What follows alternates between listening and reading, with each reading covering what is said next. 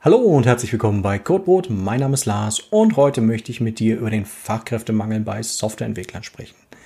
Eins vorweg, ich äh, habe relativ lange recherchiert, also 30 plus Artikel gelesen, einige Publikationen, sofern sie in Anführungsstrichen neu waren, also so in den letzten zwei bis drei Jahren rauskamen. Aber so richtig was mit fundierten Quellen konnte ich tatsächlich nicht finden. Es waren alles eher so Meinungsstücke und auch, auch viel so, wo Leute versucht haben, Dinge zu konstruieren. Also das, was du von mir jetzt bekommst, ist eigentlich eine Zusammenfassung, ein bisschen aufgedröselt in die drei Hauptfaktoren und damit eigentlich auch eher so wie meine Meinung. Ich habe es versucht, aus so vielen Quellen wie möglich zusammenzusammeln, aber natürlich ist es nicht wissenschaftlich fundiert. Es soll dir aber zeigen, dass es nicht den einen Grund gibt, warum es das Thema Fachkräftemangel bei Softwareentwicklern gibt. So, das für den Rahmen. Jetzt einfach vorweg Fachkräftemangel. Also ich finde das Wort Fachkräfte im Prinzip auch relativ fürchterlich. Inzwischen ist ja im Prinzip jeder Bereich, in dem Arbeitskräfte fehlen, äh, ein Fachkräftemangelbereich. Das ist irgendwie ein bisschen blöd vom, vom Wording her. Ich finde aber das Wort Fachkraft im Softwareentwicklungsbereich eigentlich ein gutes Wort, weil es so ein bisschen zeigt, dass die Leute ja auch irgendwie einen Background haben, einen Bildungsweg hinter sich haben. Also ich, ich lasse das jetzt mal so stehen, auch wenn ich eigentlich das Wort nicht ganz so sehr mag. Und ursprünglich wollte ich mich der Frage widmen, ist der Fachkräftemangel eigentlich real bei Softwareentwicklern? Und irgendwie, wenn du ein bisschen schaust, das brauchst nicht lange, irgendwie zwei Minuten stellst du fest, logisch ist er real, es gibt offene Stellen ohne Ende. Über die Sinnhaftigkeit dieser offenen Stellen, da kann man sich streiten, da kommen wir auch noch zu. Aber grundsätzlich ist es so, es gibt ganz viele offene Stellen, es gibt zu wenig Leute, die fachspezifisches Wissen haben und sich auf diese Stellen bewerben. Dementsprechend gibt es einen Mangel, einen Fachkräftemangel. Es ist entgegen der, der weit verbreiteten Meinung, also auch meiner Meinung, bevor ich mich dadurch das Zeug durchgewühlt habe, ähm, keine große Gesamtverschwörung von Unternehmen, die Löhne zu drücken es ist tatsächlich irgendwie so, eine, so, ein, so ein kollektives Unvermögen von, sagen wir, Arbeitgebern, also Unternehmen, vom Bildungsbereich und auch von uns selbst, mit dem, ich sag mal, sehr schnellen, also nicht nur schnell, sondern wirklich sehr schnellen Wandel im Technologiebereich mitzuhalten. Und wenn ich das verteilen kann, so von den Argumenten, die ich zusammengesammelt habe, würde ich sagen, so 50 Prozent der, der Schuld am Fachkräftemangel ist quasi tatsächlich das Unternehmertum, also die Unternehmen, also quasi eine halbe Pizza. Die, die andere Viertelpizza geht voll in den Bildungsbereich, also vor allen Dingen den deutschen Bildungsbereich, der einfach, ja, nicht auf der Höhe der Zeit ist, auch wenn es besser wird. Und das letzte Viertel geht halt eher so an uns, an uns alle, also an dich, an mich, an, an den Menschen, an den Menschen des Softwareentwicklers, der einfach gerne bequem ist und damit auch Probleme wieder schafft oder auch potenziert dann. Das so kurz Einleitung. Dann muss ich dir tatsächlich ein bisschen noch so, so, so einen Rahmen ringsrum gehen, bevor, bevor ich anfangen kann, Schuld zu verteilen. Ähm, muss einfach ganz klar sagen, Technologie wächst exponentiell. Also nicht nur Technologie, sondern auch die Sprachen und die ganzen Frameworks und alles. Also wirklich so, so eine Kurve ganz steil nach oben. Und eben, als, als ich jung war, damals, als es noch Dinos gab, also in den 90ern, war das ja eigentlich so, dass sich Normalsterbliche eigentlich im Regelfall keinen PC geleistet haben. Ähm, eigentlich waren das nur so die, die Nerdies zu Hause und Großunternehmen hatten eben Großrechner, wo, wo Sachen verarbeitet wurden, Anfang der 90er. Heute hast du wirklich genau das Gegenteil. Also ich meine, heute hat jeder gefühlt zwei oder drei Handys, dann haben wir alle ein Notebook, ein Tablet, ein E-Reader, äh, eine Smartwatch oder ein Fitnessarmband, was auch immer. Und dazu kommt ja noch, dass fast jedes Gerät, was du inzwischen anschaffst, ja irgendwie auch noch eine App hat, mit der man das Gerät in Betrieb nehmen muss. Also ich meine, hier die Lampen links und rechts neben mir, die kann ich nicht einfach einschalten. Nein, dafür muss ich erst mein Handy aufmachen und eine App einschalten. Ne? Das ist das eine. Autos parken automatisch per Touch-Display ein, was ich total nützlich finde. Ähm, Lichtschalter werden ersetzt durch Alexa, mit der man reden sollte. Und äh, ja, wenn du es genau wissen willst, du kannst auch Konsistenz, Größe und Häufigkeit deines Stuhlgangs mit einer App messen lassen und dir sagen lassen, ob das eine coole Idee ist.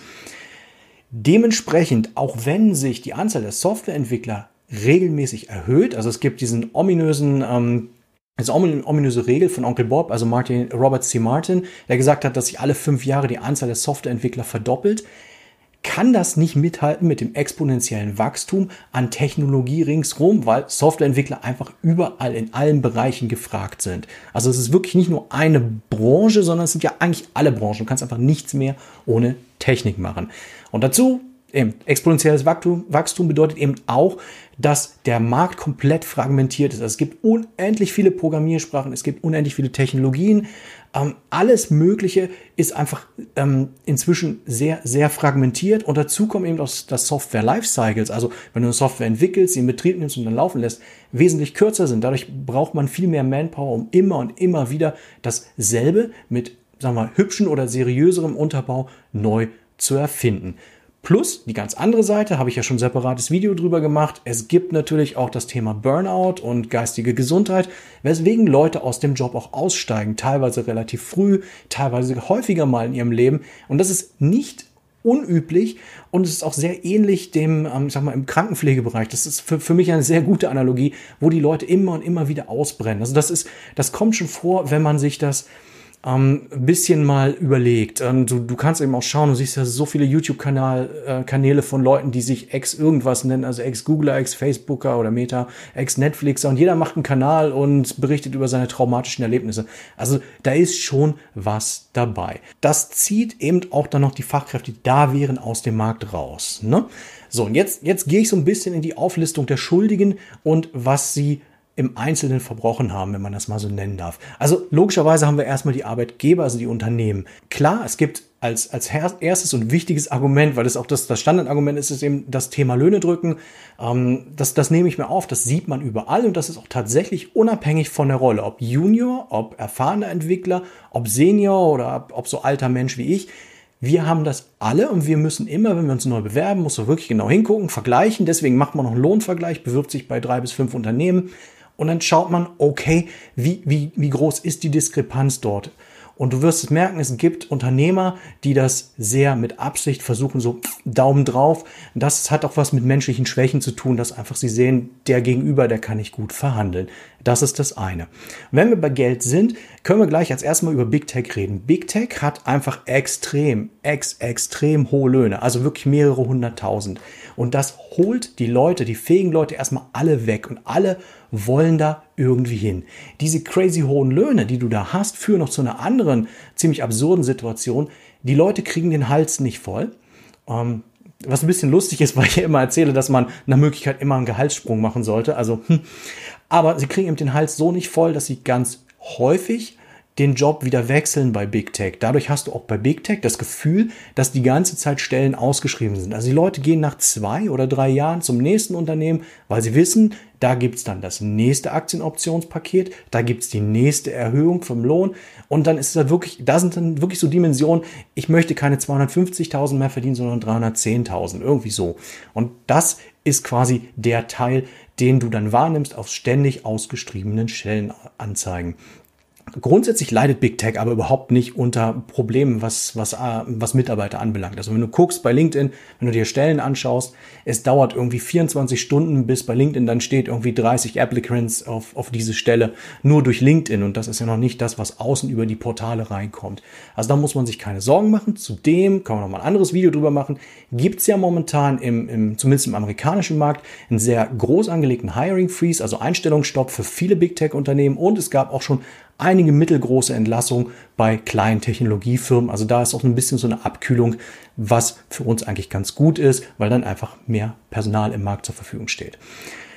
Was auch dazu kommt, was eine Schwierigkeit ist, was Big Tech macht, Big Tech innoviert sehr, sehr schnell. Das heißt, ihre eigenen Produkte haben extrem kurze Technologiezyklen und das Wissen, was die Leute dann haben, die dort arbeiten, das veraltet ganz schnell. Dementsprechend ist quasi derjenige Entwickler, der heute dem Markt zur Verfügung steht, wenn er bei Big Tech arbeitet, sein Wissen ist dann in drei bis vier Jahren im Endeffekt nicht komplett, aber teilweise veraltet und er braucht dann wieder Zeit, sich einzuarbeiten. Das heißt, für diesen kurzen Moment steht er dem Markt dann eben nicht mehr als vollwertige Fachkraft zur Verfügung, weil sein Wissen ja schon veraltet ist. Internationale Konzerne, also ich mache das jetzt wirklich so von oben nach runter, vom, wo man das meiste bis zum wenigsten Geld verdient. Internationale Konzerne finden auch immer noch Leute und da ist es mit den ausgeschriebenen Stellen eben ähnlich gut, dass sie besetzt werden.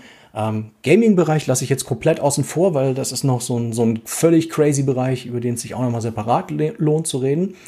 Die machen es auch über die Löhne, die machen es über die Incentives und auch darüber, dass du in unterschiedlichen Ländern arbeiten kannst. Also das lohnt sich durchaus schon. Die haben keinerlei Probleme, keinerlei ist das falsche Wort, weniger Probleme, weil sie direkt von der Uni weg rekrutieren. Das ist äh, ihr, ihre Methode, mit der sie sich sehr gut etabliert haben.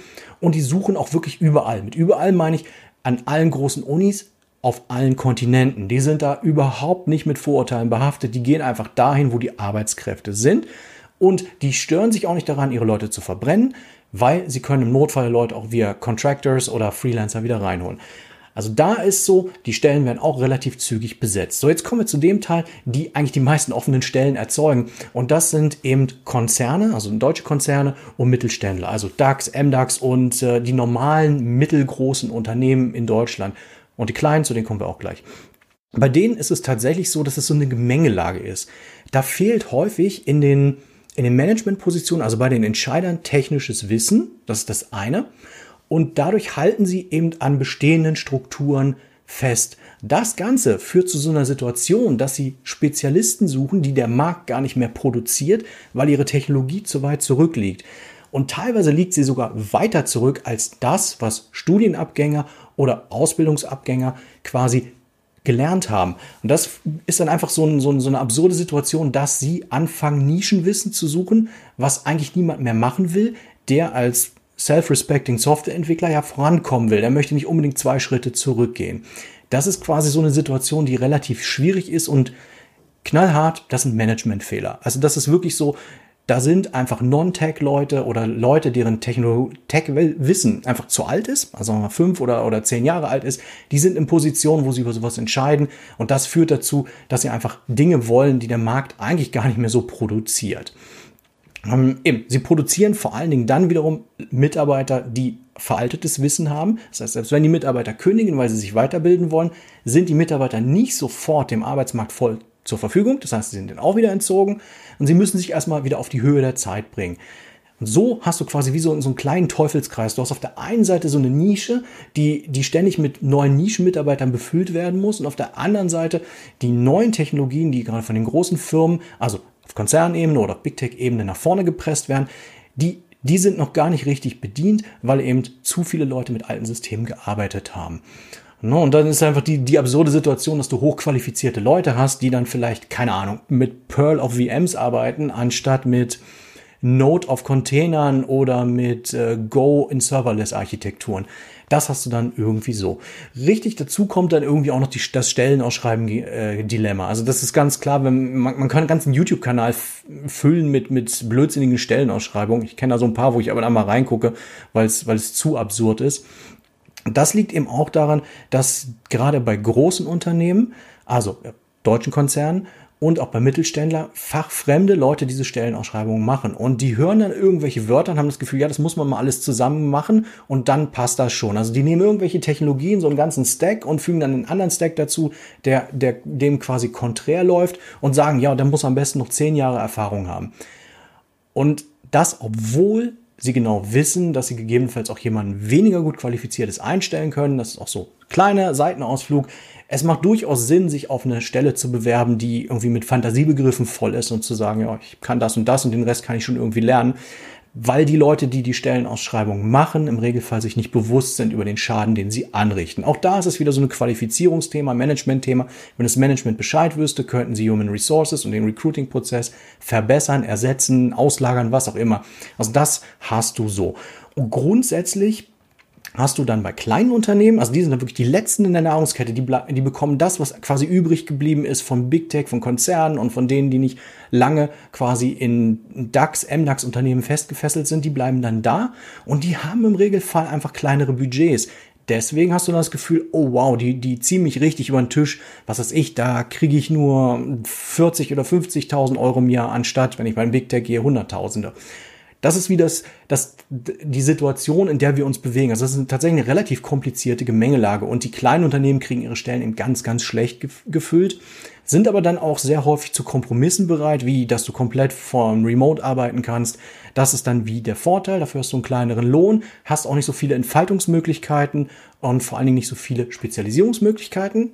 Aber, um das nochmal positiv zu sagen, du kannst sehr, sehr viel sehen in kleinen Unternehmen. Also das ist der eine Teil. Das heißt, es findet so ein ganz komischer Verdrängungswettbewerb statt und die an der Spitze, die wollen immer nur die neuesten Technologien, die ähm, ein bisschen unter der Spitze wollen quasi in den alten Technologien festhalten.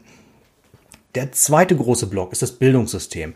Äh, das geht leider relativ häufig vergessen, weil ähm, ich, ich, weiß auch nicht, warum es vergessen ist. Ähm, ich ich finde es tragisch, dass Leute, deren, deren Tech-Skills sich auf Excel-Dokumente, Outlook und äh, Facebook am PC zu bedienen, dass die dafür verantwortlich sind, quasi zu sagen, was man im Studium lernen soll, studieren soll. Das stimmt natürlich nicht auf alle. Das ist jetzt total überspitzt formuliert. Es gibt natürlich auch Lehrpläne, die vernünftig strukturiert werden. Und es gibt auch Leute, gerade Ausbildner, die wirklich am, am Boden der Tatsachen sind, am, am, am, am echten Leben dran sind. Die versuchen ihr Bestes, das anzupassen, die richtigen Programmiersprachen, die richtigen Tech-Stacks, die, die richtigen ähm, Runtime-Environments aufzuziehen. All das gibt es, aber grundsätzlich von oben verordnet, von oben jetzt in Anführungsstrichen, also von, von den Kultusministerien werden relativ veraltete Lerninhalte. Das ist besser geworden, aber es ist eben noch nicht da, wo es eigentlich sein sollte. Also sie sollten nur zwei, drei Jahre anstatt sechs bis acht Jahre hinterherhinken. In dem Zusammenhang ist eben auch nochmal ganz wichtig zu sagen, dass eben Mathe irgendwie tatsächlich relativ hoch bewertet und fast überbewertet wird. Und ich würde mir wünschen, dass vor allen Dingen, wenn man jetzt ähm, im Studiumbereich sich bewegt, dass es wie im Angelsächsischen oder in den USA eben spezielle Studiengänge für Software Development oder Software Engineering gibt. Das tröpfelt so ein bisschen momentan schon nach Deutschland rein, aber eben in den USA ist es sehr üblich zu sagen, ich mache Software Development und nicht Computer Science, also kein klassisches Informatik mit einem Schwerpunkt, sondern wirklich rein Software Development oder Software Engineering, was ich persönlich auch noch eine sehr, sehr gute Fokussierung finde auf das, was effektiv langfristig wichtig ist, nämlich der Engineering Part. Das ist das eine. Dann, was im Bildungsbereich natürlich auch alles nicht da ist, sind einfach die Tech-Grundlagen. Also sowas, was eigentlich in der Schule gelehrt werden müsste. Also wie, wie, Internet funktioniert, Aufbau von PCs, was eine Cloud, was der historische Unterbau von der Cloud, warum sind Dinge so, wie sie sind. Das ist irgendwie so eine Grundbildung, die fehlt. Und das ist nicht die einzige Grundbildung, die fehlt. Wir brauchen ja nicht über Finanzen zu reden, sondern das bringt man den Leuten ja auch nicht in der Schule bei. Das ist irgendwie schon so ein Fundament. Und was eben auch vergessen wird in all diesen Sachen, wobei da die Ausbildung einen sehr, sehr großen Vorteil hat, weil sie nah am Unternehmen dran ist. Also was vergessen wird, ist die Realität des Softwareentwicklerlebens zu kommunizieren. Viele junge Leute, die in den Job einsteigen oder auch Quereinsteiger, haben das Gefühl, das, was sie in YouTube-Videos sehen, gerade von irgendwie so, so fancy Videos aufgebaut und ich fange um 5 Uhr morgens an, bin hochmotiviert, mache mein Side-Project und dann fahre ich äh, total hyperoptimiert, indem ich mir ein Hörbuch über die neueste Programmiersprache anhöre ins Büro, da arbeite ich dann und bin total gut drauf, wenn wir zum nächsten Scrum-Meeting laufen und am Abend komme ich dann motiviert nach Hause, gehe noch ins Fitness und dann programmiere ich noch mehr. Das ist wie der, der, der falsche Weg Weg, den Leuten zu zeigen, wie Softwareentwicklung in Unternehmen funktioniert. Man muss den Leuten ganz klar sagen, dass es ganz viele monotone Aufgaben hat, dass es ganz viele, ich will nicht sagen stupide Aufgaben hat, aber irgendwie, wenn, wenn du das Problem dreimal gelöst hast, ab dem vierten Mal ist es irgendwie nicht mehr so spannend. Man vergisst auch zu erwähnen, dass es Meetings gibt und so weiter und so fort. Eben, darum geht es mir eigentlich gar nicht. Also das Bildungssystem vergisst diese Dinge zu erwähnen. Und das wiederum führt dazu, dass es Dinge wie Bootcamps und Masterclasses gibt, die quasi nur die Lücke des Programmierens schließen, aber dabei vergessen, dass eben Softwareentwickler wesentlich mehr machen als Programmieren. Das heißt, sie, sie sind das Pflaster, was für die Unternehmen für zwei, drei oder vier Jahre den einen Entwickler fixt, also den einen Programmierer fixt. Aber wenn der dann fertig ist und in die nächste Sprache rein muss, in den nächsten Technologiestack, dann fängt er wieder von vorne an. Und das ist irgendwie das nächste Problem, was dadurch entsteht. Also Bildungssystem muss definitiv umgewühlt werden, umgebaut werden. Schlussendlich wir selbst. Und das finde ich relativ wichtig. Das ist irgendwie in fast allen Artikeln, die ich gelesen habe, vergessen gegangen. Das hat A, was damit zu tun, weil ich es irgendwie nicht mag, wenn man immer nur auf die anderen zeigt. Die da, die da sind schuld, die Unternehmen sind schuld oder die da oben, die die Bildungspolitik machen, sind schuld. Nein, wir tragen unseren Teil definitiv auch dazu bei. Was ich eben schon gesagt habe, durch die falschen Vorbilder, die man quasi über YouTube vorgegaukelt bekommt, aber auch durch das Anspruchsdenken, was Big Tech in uns auslöst. Wir kennen alle diese tollen Videos, wie die Headquarters von den, von den großen Big Tech-Unternehmen aussehen und da gibt's super tolle Arbeitsplätze und da gibt's super ähm, super hohe Löhne und, und dann will man natürlich für diese eine Marke arbeiten. Das ist so ähnlich wie ich kann nur auf dem Apple programmieren, weil auf dem Raspberry Pi wird mein Code nicht ganz so fancy. So dieses Markendenken kommt dann sehr stark mit rein und genauso will man dann eben bei einer Big Tech Firma lieber arbeiten als beim kleinen Unternehmen.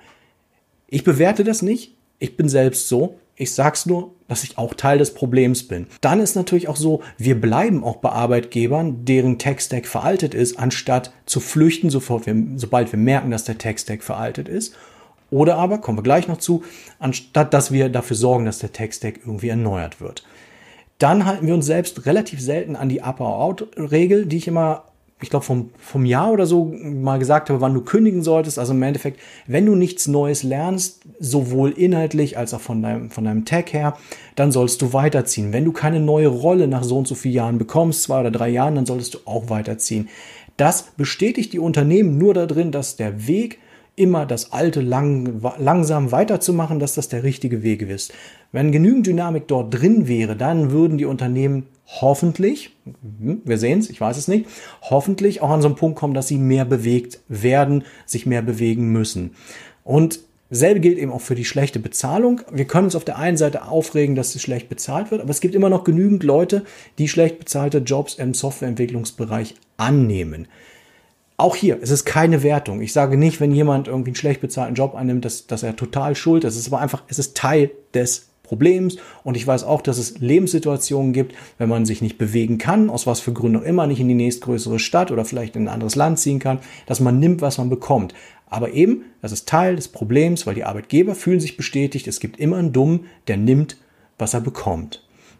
Und dann finde ich noch obendrauf so ein bisschen die Faulheit. Das möchte ich mir wie zum Schluss aufhaben. Unsere eigene Bequemlichkeit. Anstatt Softwareentwicklung seriös zu lernen, gibt es einen Anteil, ich weiß nicht, wie groß der ist, von Leuten, die das Gefühl haben, man muss es schnell, schnell machen, irgendwie, bloß nicht seriös, um schnell, schnell auch Geld zu verdienen. Und das ist eben genau eines dieser Probleme, dass wir damit Leute erzeugen, die zwar programmieren können, die Sprache, aber denen, denen das gesamte technische Fundament, der Unterbau irgendwie verloren geht, die auch nicht mal einfach in eine neue Sprache sprechen können, äh, springen können, weil ihnen der Unterbau eben fehlt, die auch nicht das vor dem Programmieren, das nach dem Programmieren und vielleicht auch den ganzen Environment-Teil, der, der fehlt dann. Das heißt, die fixen nur spontanes Problem für die Unternehmen, aber sobald das Unternehmen entweder auf eine neue Technologie umspringt oder das Unternehmen meint, wir müssen jetzt irgendwie bessere Rollen vergeben, dann hängen die fest, müssen, gehen wieder aus dem Arbeitsmarkt raus, aus den Fachkräften, die da wären, müssen sich wieder neu qualifizieren und wieder eine Maßnahme machen. Maßnahme meine ich jetzt einfach eine Selbstqualifizierungsmaßnahme, das hat jetzt nichts mit irgendwie Arbeitsamt und so zu tun. Das ist das. Ähm, schlussendlich würde ich einfach sagen, dass uns auch alle so ein bisschen der Wille fehlt, Verantwortung zu übernehmen für das Problem. Ich nehme mich da nicht aus, wobei ich versuche mit dem YouTube-Kanal genau das zu machen. Also wir müssen quasi das besser machen. Wir müssen versuchen, ähm, CTOs, CIOs zu werden. Wir müssen versuchen, Mentoren für Juniors zu werden. Wir müssen versuchen, in Positionen zu kommen, wo wir das Problem ändern können. Aber ich weiß, die meisten von uns, Softwareentwickler, sind ja so, dass sie das gerne mögen, was sie jetzt tun. Also wir coden gern, wir lösen gern Probleme und wir wollen eigentlich nicht managen. Das führt in die Situation, dass wenn wir das nicht machen, dass dann die Leute, die keinen Peil haben, ankommen und uns für uns managen und für uns quasi die, das Recruiting übernehmen. Und das ist wirklich wichtig, dass wir eigentlich über das, was wir momentan machen, hinauswachsen sollten, wenn wir das wirklich verändern wollen. Das ist für mich wie die gesamte Gemengelage. Also ich würde sagen, es gibt nicht den einen Schuldigen, sondern es ist wirklich schön verteilt. Ich sehe den Schwerpunkt definitiv bei den Unternehmen, aber auch bei uns, die wir die Unternehmen darin bestätigen, dass das, was sie tun, sie auch weiterhin tun können. Und ich meine, über das Bildungssystem brauchen wir uns nicht unterhalten. Da gibt es genügend irgendwie offene Wunden. Auch da muss einfach wie was passieren. Wir sind bequem, das Bildungssystem ist zu langsam und die Arbeitgeber sind zu wenig technisch versiert außerhalb von Big Tech und Big Tech obendrauf wirkt wie ein Staubsauger für die richtig Guten. Da sind wir. Deswegen gibt es zu wenig Leute, die das machen, egal wie viel momentan in den Markt reingepumpt werden. Um mit einer positiven Seite abzuschließen, was können wir tun? Eben, es kann nur von uns kommen. Wir müssen versuchen, das System besser zu machen. Also im Kleinen heißt es, den Juniors zu helfen, die Juniors vor allen Dingen zu grounden, was wirklich im Job auf sie zukommt und ihnen einen realistischen Weg aufzeigen und eben nicht sagen, du musst an dieser und jener Position verharren.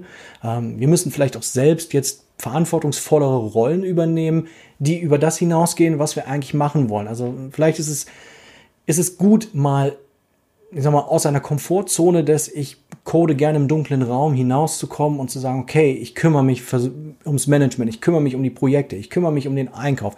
All das Stück für Stück. Nur so kann man es langfristig verändern. Und eben im Bildungsbereich, ich weiß doch auch nicht, wenn man nicht selbst Kultusminister werden will, was glaube ich keiner von uns werden will, dann hat man nur die Möglichkeit, die Missstände knallhart zu kommunizieren. Immer und immer wieder. In YouTube-Videos, auf Insta, in Blogposts, wo auch immer, bis, den, bis der Druck groß genug ist, dass sich Dinge ändern.